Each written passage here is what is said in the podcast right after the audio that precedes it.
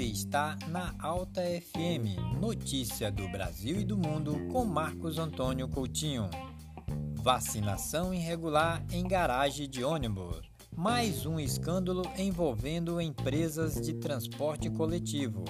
Desta vez, a irregularidade é a vacinação organizados por donos de empresa de transporte em Belo Horizonte, Rômulo e Robson Lessa, donos da Saritu, na garagem da empresa. A família Lessa comanda mais de 180 linhas de ônibus na Grande BH.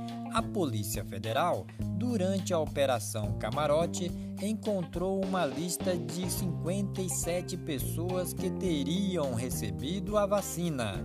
Na lista apareceram o deputado estadual Alencar Silveira Júnior do PDT, além do ex-senador Clécio Andrade foi presa a Cláudia Mônica Pinheiro Torres de Freita, a responsável pela aplicação da vacina e já solta provisoriamente. Um laudo da Polícia Federal comprovou que parte do material apreendido na casa da Cláudia é soro fisiológico. Cobrava-se o valor de 600 reais pelas duas doses.